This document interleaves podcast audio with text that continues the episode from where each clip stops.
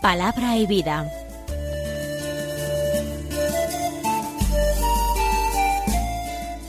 Con el Padre Manuel Horta, desde Sevilla.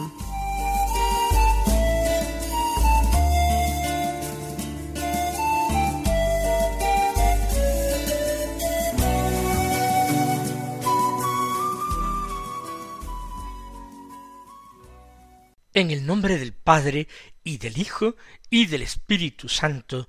Amén. Alabados sean Jesús y María. Muy buenos días, queridos amigos, oyentes de Radio María y seguidores del programa Palabra y Vida. Hoy es el lunes de la vigésimo tercera semana del tiempo ordinario. Este lunes es 5 de septiembre el calendario litúrgico romano no nos trae la memoria de ningún santo que haya que celebrar, pero ya saben que todos los días hay santos que se celebran.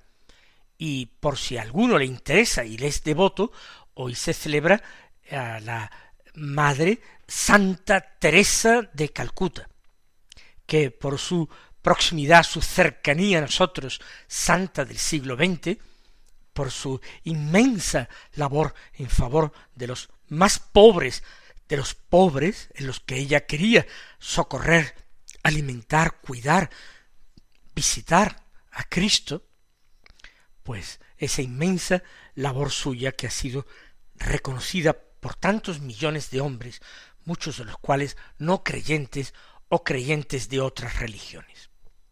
Nosotros vamos a escuchar la palabra de Dios que se proclama en la liturgia de la misa del día. Ya sabemos que es el Evangelio de San Lucas el que estamos ahora leyendo de forma continuada. Hoy, en el capítulo sexto, los versículos seis al once, que dicen así. Un sábado entró Jesús en la sinagoga y se puso a enseñar. Había allí un hombre que tenía la mano derecha paralizada. Los escribas y los fariseos estaban al acecho para ver si curaba en sábado y encontrar de qué acusarlo. Pero él conocía sus pensamientos y dijo al hombre de la mano atrofiada Levántate y ponte en medio. Y levantándose se quedó en pie. Jesús les dijo Os voy a hacer una pregunta. ¿Qué está permitido en sábado? ¿Hacer el bien o el mal? ¿Salvar una vida o destruirla? Y echando en torno una mirada a todos, le dijo, extiende tu mano. Él lo hizo, y su mano quedó restablecida. Pero ellos, ciegos por la cólera, discutían qué había que hacer con Jesús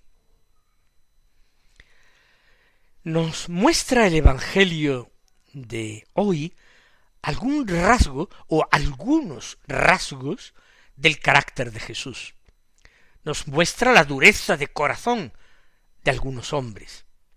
Nos muestra, en definitiva, un milagro realizado por Jesús en sábado y en un lugar santo como era la sinagoga.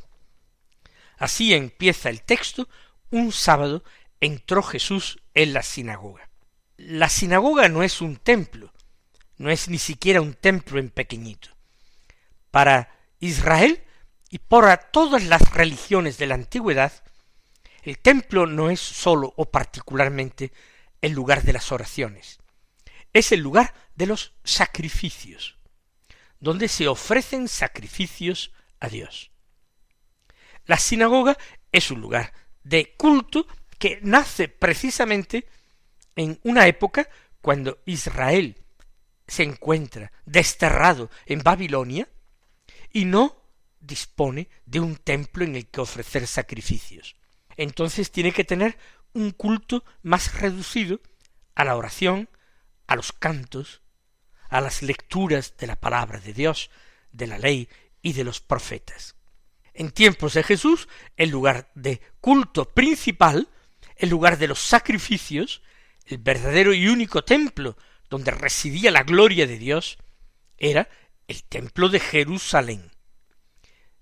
Pero en cada pueblo o aldeas incluso en lugares bastante pequeños, había un local donde se reunían los judíos para rezar, para cantar himnos y cánticos, para escuchar la palabra de Dios, para comentarla.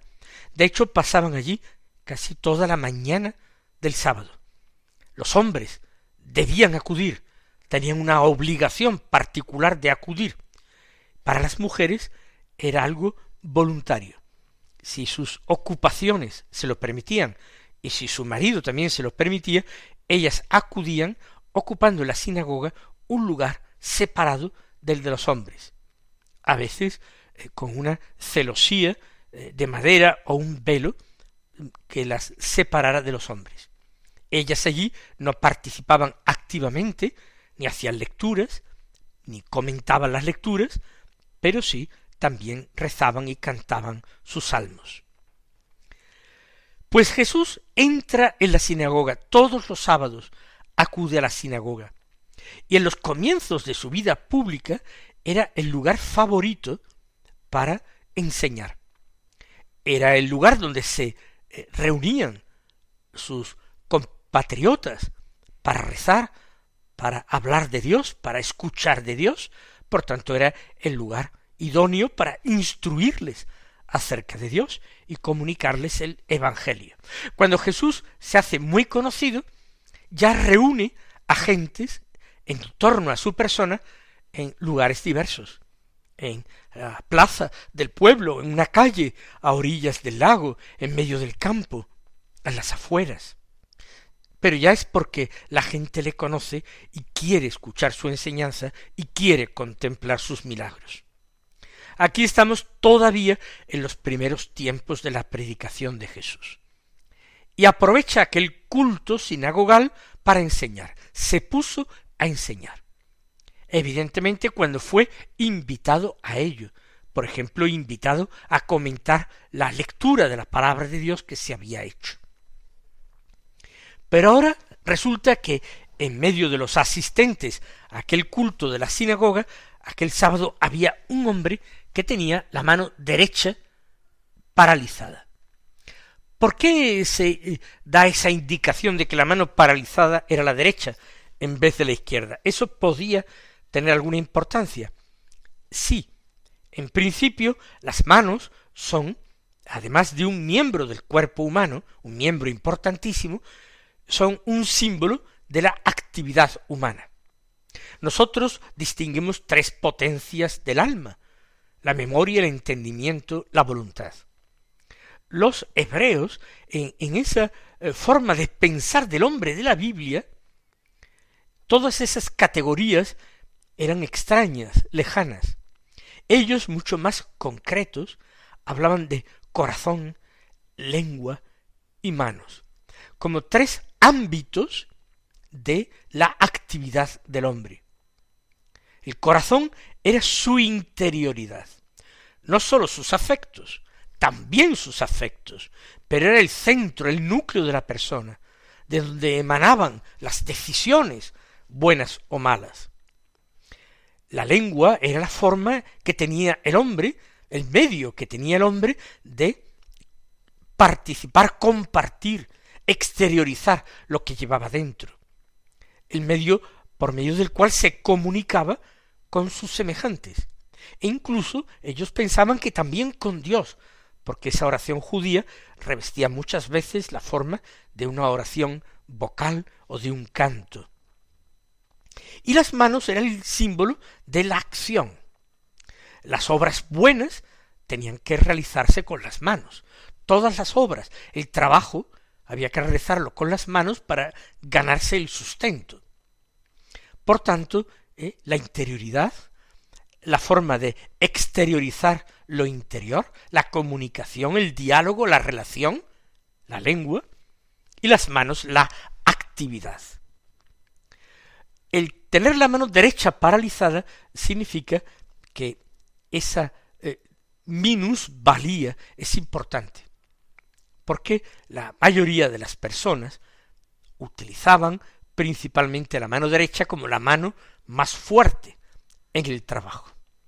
si es un hombre que tiene paralizada la mano derecha, es un hombre que difícilmente se puede sustentar a sí mismo, o tiene que depender de sus familiares, o bien de la caridad de las gentes recibiendo limosnas. Allí estaba aquel hombre, en la sinagoga. Él iba a rezar, a escuchar la palabra de Dios como los demás. Pero los escribas y los fariseos ya sabían que Jesús hacía milagros y que su doctrina no eh, coincidía exactamente con la que ellos enseñaban. Por eso estaban al acecho para ver si curaba en sábado y encontrar de qué acusarlo. Fíjense qué actitud más eh, mezquina y vergonzosa. Teóricamente se va a la sinagoga para escuchar la palabra de Dios, para meditarla en el corazón, para permitir que esa palabra dé frutos de buenas obras. Sin embargo, ellos están para otra cosa, al acecho, espiando, a ver si encuentran motivos para acusar a Jesús. Ellos tienen una minusvalía mayor que aquel hombre de la mano paralizada, porque aquel hombre tenía una mano paralizada, la derecha, pero aquellos fariseos en realidad tienen las dos manos paralizadas, porque de su mente y de su corazón no brotan más que malos pensamientos que quieren traducir en malas obras. Porque las palabras para ello no son medios para comunicarse entre los hombres, sino que son verdaderamente trampas en las cuales los hombres pueden ser atrapados y condenados. Fíjense qué mezquindad, qué forma tan horrible de olvidar aquello tan esencial en la creación de Dios como es el ser humano. Ellos deforman en sí mismo la imagen de ser humano que había sido creada, plasmada por Dios. Y el motivo es a ver si cura en sábado, si cura enfermos en sábado, como si eso fuera un trabajo prohibido por la ley, como si practicar la caridad, como si tener compasión estuviera prohibido por la ley y fuera motivo más que suficiente para una denuncia y para una sentencia de condena. Eso iban esperando, esperando con deseo que Jesús metiera la pata, que pronunciara una palabra inconveniente o equivocada. Ellos ya se encargarían de magnificarla, de ampliarla, para que se encontrase más motivo de condena al ser juzgado. No cuentan, sin embargo, con algo, algo que se les escapa totalmente. Dice San Lucas, pero él conocía sus pensamientos. El evangelista San Juan pone también de relieve esta cualidad de Jesús de penetrar en el corazón y en el alma de los hombres. Dice el cuarto Evangelio que Jesús no se fiaba de ninguno de ellos, de aquellos hombres, porque sabía lo que había en el corazón de cada uno. Jesús es Dios, y como Dios es creador y sabe perfectamente lo que hay en el corazón del hombre, la maldad que acumula. Por eso Jesús, eh, que conoce sus pensamientos, hace el signo que hace, y eso que no media petición por parte de aquel hombre minusválido. Aquel hombre minusválido no ha ido a la sinagoga en pos de un milagro. Él ha venido para escuchar la palabra de Dios. Él tiene una motivación limpia. Él no aprovecha aquella ocasión de escucha de la palabra de Dios, de oración, de culto a Dios, no lo aprovecha en provecho propio para tratar de mover a Jesús a conseguirle a él lo que necesita y lo que desea. Él no dice nada. La decisión por parte de Jesús de curarlo brota de ese conocimiento que el Señor tiene de los pensamientos que brotan del corazón de los fariseos y escribas. Conociendo sus pensamientos, dijo al hombre de la mano atrofiada, de la mano paralizada, levántate y ponte en medio. Y levantándose, se quedó en pie. Hasta aquí nada especial. Jesús había dicho y dirá más adelante a alguno que está paralizado de sus piernas, que tiene que ser conducido en camilla. Le había dicho levántate y ponte en pie. Y aquel hombre lo había obedecido, pero aquella obediencia fue una obediencia milagrosa, porque no dependía de las fuerzas del hombre el levantarse y el ponerse en pie. Pero en el caso de este sí, porque lo que tiene paralizadas no son las piernas, sino es una de las dos manos. Otra cosa es que el hombre quisiera obedecer a Jesús. Si no era ya bastante humillante el ponerse en pie y además ponerse en medio de la asamblea para ser visto en su deformidad, en su incapacidad, en su minusvalía, que quedara más de relieve, más a la vista de todos.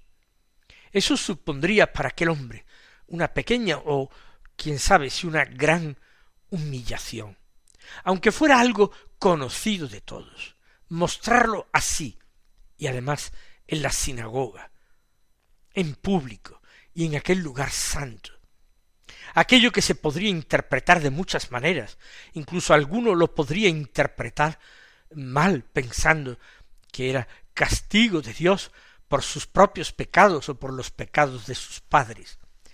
Él, sin embargo, no se remolonea, no tarda. Levantándose, se quedó en pie, allí expuesto a las miradas de todos. ¿Irá Jesús a hacer el milagro o no? no inmediatamente, sino que Jesús ahora les dice a aquellos hombres, a los que les rodean, escribas fariseos, a todos los que se encuentran en la sinagoga. Pero especialmente como es una pregunta acerca de la ley, va dirigida a aquellos que se consideran expertos en la ley. Les dice, os voy a hacer una pregunta. ¿Qué está permitido en sábado? ¿Hacer el bien o el mal? ¿Salvar una vida o destruirla? La pregunta era engañosa. ¿Qué está permitido en sábado? Podrían dar respuesta a esa pregunta enumerando muchas cosas que es permitido hacer en sábado. Por ejemplo, acudir a la sinagoga, por supuesto, estaba permitido hacerlo en sábado. Pero la pregunta de Jesús tiene una segunda parte, que es donde se encuentra la incomodidad profunda para aquellas personas. Una gran incomodidad porque les desmonta esa trampa que por medio de las palabras ellos pensaban que estaba tendida para Jesús. Porque Jesús, después de preguntar qué está permitido, en sábado añade, hacer el bien o el mal. La respuesta tiene que ser obvia. Hacer el bien está permitido, Está permitido cualquier día, no sólo el sábado, cualquier día.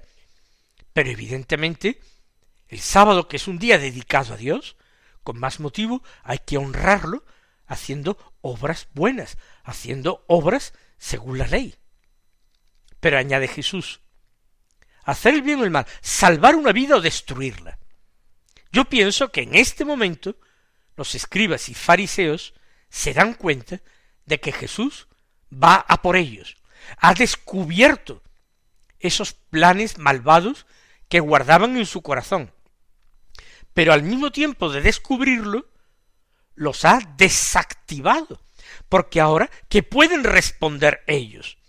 Tendrán que decir que hacer el bien está permitido en sábado.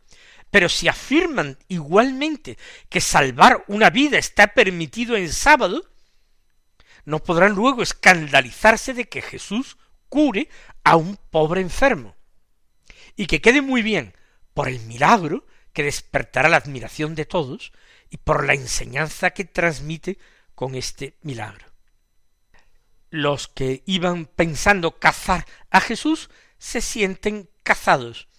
Los que pretendían tenderle una trampa sienten que han caído en ella. Ahora es normal que se produjera un momento de silencio en el que Jesús aguardaría la respuesta de aquellos hombres, una respuesta que nunca vino, porque ninguno quiso comprometerse de ninguna manera a dar esa respuesta. Permanecieron callados, siendo tan obvio el sentido de la respuesta que debían dar. Si eso ya estaba dicho y marcado en la ley, ¿por qué callan tan cobardemente? Callan por odio, odio hacia Jesús, malquerencia hacia Jesús. Entonces, Jesús dice, echando en torno una mirada a todos, le dijo, extiende tu mano. Es curiosa e interesante la variante que ofrece el Evangelio según San Marcos. Lucas tiende siempre a dulcificar a Jesús, a presentar el rostro más eh, compasivo, tierno de Jesús, el rostro más benévolo del Señor. Pero Marco, que tiene un lenguaje más directo, eh, menos elaborado, no tiene empacho a veces de referirse a las emociones de Jesús. San Marcos, a este echando en torno una mirada a todos, lo expresa así, echando en torno una mirada de ira, les dijo. Jesús realmente se indigna y se enfada ante la dureza de aquellos hombres. Y esto aunque Lucas no lo diga. Extiende tu mano. Y aquel hombre hace lo que es humanamente imposible, lo que es imposible para las solas fuerzas humanas, mover el brazo paralizado, extenderlo como el Señor le ha mandado. Lo hizo, y su mano quedó restablecida. Ha vuelto a ser un hombre plenamente válido, que se puede ganar la vida. Un hombre que saldría aquel día de la sinagoga dando gritos de alegría, que cantaría los himnos y cánticos después de aquello, con más fuerza, con más empuje, con más pasión que ninguno de los que se encontraba en la sinagoga. Su mano quedó restablecida. Pero ellos, los que tienen realmente sus manos paralizadas, tienen sobre todo algo más paralizado, tienen paralizado su corazón también, su lengua porque permanecen mudos, y tienen paralizado igualmente sus ojos, o mejor dicho, cegados. Dice San Lucas expresamente que ciegos por la cólera discutían qué había que hacer con Jesús. Evidentemente, nada bueno. Mis queridos hermanos, que el Señor nos conceda un corazón sincero, en primer lugar, y en segundo lugar, compasivo como el suyo. Él os colme de sus bendiciones y hasta mañana si Dios quiere.